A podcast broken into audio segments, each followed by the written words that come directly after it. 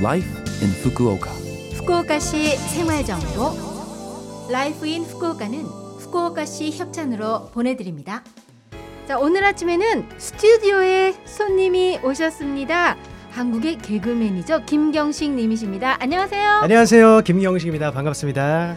네 그러면 김경식 님 네. 우선 자기 소개를 본인이 직접 해 주시겠어요? 알겠습니다. 여러분 반갑습니다. 저는 서울 대학로에서 3년 정도 개그 공연을 했었고 어, 각종 행사나 이벤트 MC를 보면서 신인 개그맨으로 활동을 했었던 김경식이라고 합니다. 반갑습니다. 네 저도 반갑습니다. 안녕하세요. 아 이렇게 유명한 분을 모시게 돼서 영광인데요. 자 그럼 후쿠오카에서 생활하신 지는 얼마나 됐나요? 저는 한 7개월 정도 됐습니다. 아, 자. 그리고 자, 후쿠오카에서 그러면 지금은 무슨 일을 하고 계세요? 지금은 이제 외국인 외국인 전용 뭐 MC나 모델 회사에 소속이 돼 있어서 네. 이렇게 라디오나 음. 한국어 나레이션 또 이제 최근에는 이제 유튜브도 하면서 생활하고 있습니다. 어, 유튜버. 네, 아유 아닙니다. 요즘 대세인 유튜버. 되새긴 하죠. 네, 영광입니다. 아닙니다. 자, 그러시면 지금 후쿠오카에 오신 지 7개월 됐다고 하셨는데요. 네. 어떠한 인상을 받으셨나요? 어떤 이미지인지 궁금한데요. 음, 원래 제가 가고시마에 살다가 왔어요. 음. 가고시마 살 때는 뭔가 되게 조용하고 시골 같은 그런 일본의 느낌이었는데 네. 후쿠오카에 딱 오니까 막 높은 빌딩들도 많고 네. 어, 너무 세련된 도시다. 아, 이런 느낌이 좀 들더라고요. 네. 그리고 특히 뭔가 한국 음식점이나 한국 물건들이 가고시마보다 좀 많았어서 어 네. 진짜 한국에 온 한국이랑 되게 비슷한 느낌이네 이런 생각이 들었어요. 그렇죠. 저도 네. 집이 이제 인천 출신이거든요. 그래서 일본이라는 나라가 멀게 느껴졌는데 아, 후쿠오카에서 생활하니까 이게 이웃 나라가 아니라 옆 동네 같은 그렇죠, 그렇죠, 그렇죠.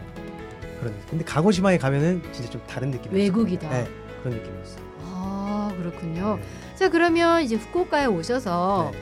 그 문화적인 차이로 이렇게 놀라신 적 있으신지요? 만약 그랬다면 네. 어떤 일이었는지 소개해 주시겠어요? 아 이거는 후쿠오카뿐만이 아니라 일본에서 제가 가장 크게 놀란 점인데 음. 그 이제 술 먹는 걸 좀 좋아해요. 아, 맥주 그러세요. 오늘 그 피부가 좋으세요? 젊어서 그렇습니다. 아 그렇습니다.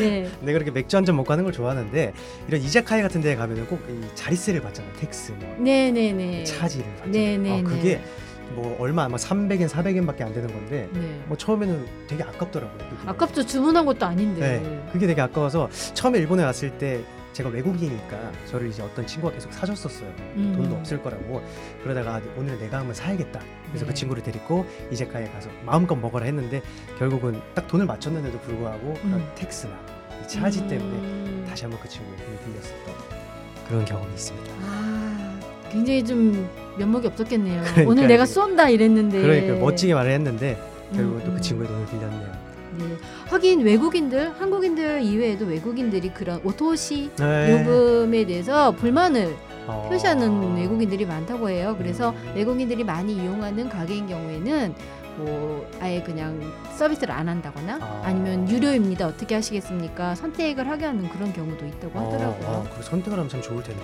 그렇죠. 네. 네. 네.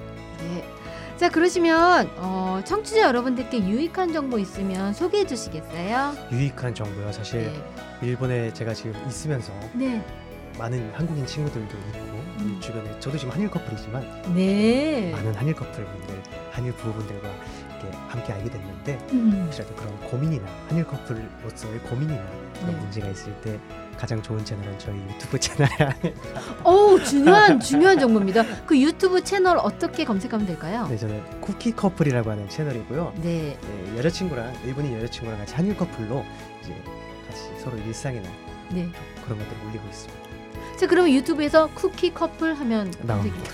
알겠습니다. 여러분들 꼭 검색해 보시기 아, 바랍니다. 감사합니다.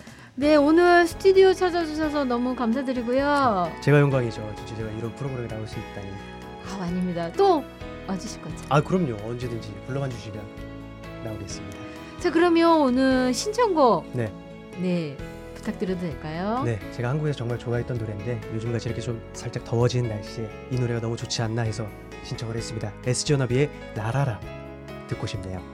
네, 오늘은 어, 김경식님을 초대 손님으로 모시고 이야기를 나눠봤습니다. 감사합니다. 고맙습니다.